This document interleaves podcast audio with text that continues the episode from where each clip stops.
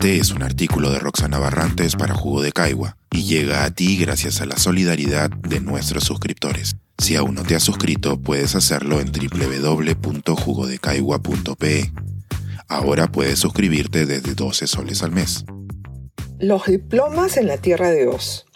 Sobre los costos de aceptar un sistema que prefiere el credencialismo a los cerebros.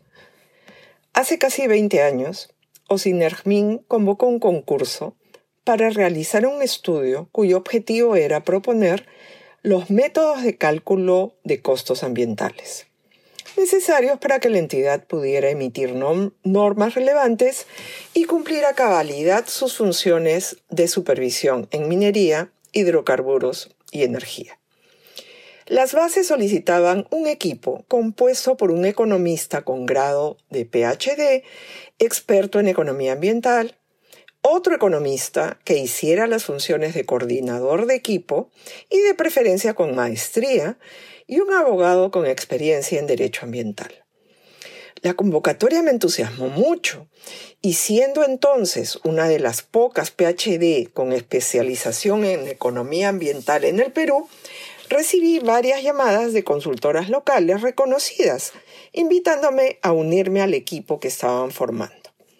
Lo cierto es que me veía más como coordinadora, y por ello busqué a un economista ambiental reconocido a nivel mundial, quien había realizado estudios para la Administración Nacional Atmosférica y Oceanográfica de los Estados Unidos, NOAA, quien aceptó gustoso el reto. Este experto había hecho el pregrado en Oxford, la maestría en la London School of Economics y el PhD en Harvard. Armamos una propuesta técnica de primer nivel y estábamos seguros de que nadie nos ganaría. Como sabemos, los concursos que convoca el Estado peruano requieren que los postulantes documenten el currículum, es decir, cada línea de experiencia que afirmamos tener debe ser justificada con un documento y no con una declaración jurada. Para los grados y títulos se solicitan los diplomas.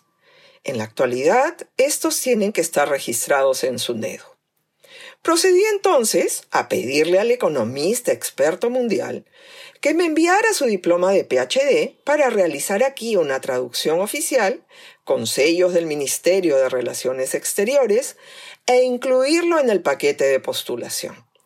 Sabemos también que todo documento debe estar debidamente foliado, en el orden requerido en las bases y firmado por el representante legal del postor.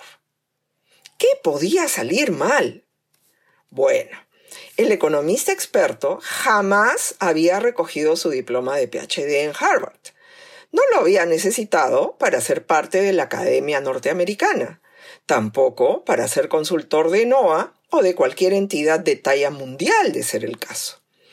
A su solicitud, Harvard emitió un certificado de que el experto se había graduado de PhD hacía más de 25 años y con ello procedimos. Ya deben estar sospechando lo que ocurrió. En efecto, perdimos. La sobresaliente propuesta técnica no compensó la falta de puntos por la ausencia de un diploma.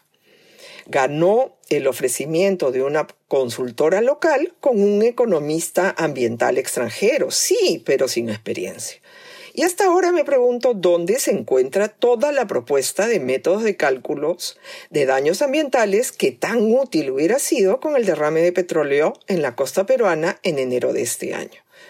Agrego que estoy segura de que la Contraloría no objetó el proceso. Se habían cumplido con todos los requerimientos de las bases.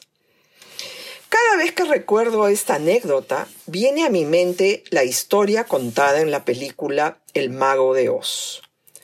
Luego de toda la odisea de Dorothy, el hombre de lata sin corazón, el león cobarde y el espantapájaro sin cerebro, para llegar al castillo del mago, resulta que este es un charlatán que convence a Dorothy y a sus amigos de que los sustitutos que les ofrece son mejores que sus deseos iniciales. En particular, el charlatán logra persuadir al espantapájaros de que no necesita un cerebro, sino que le basta con un diploma. La credencial, la forma, en reemplazo del fondo, el cerebro. Cualquier parecido con historias recientes sobre tesis copiadas para obtener diplomas es pura coincidencia.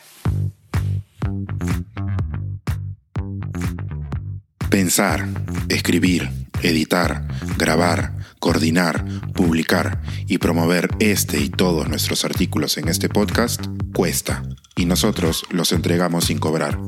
Contribuye en www.jugodecaigua.pe barra suscríbete y de paso espía como suscriptor nuestras reuniones editoriales.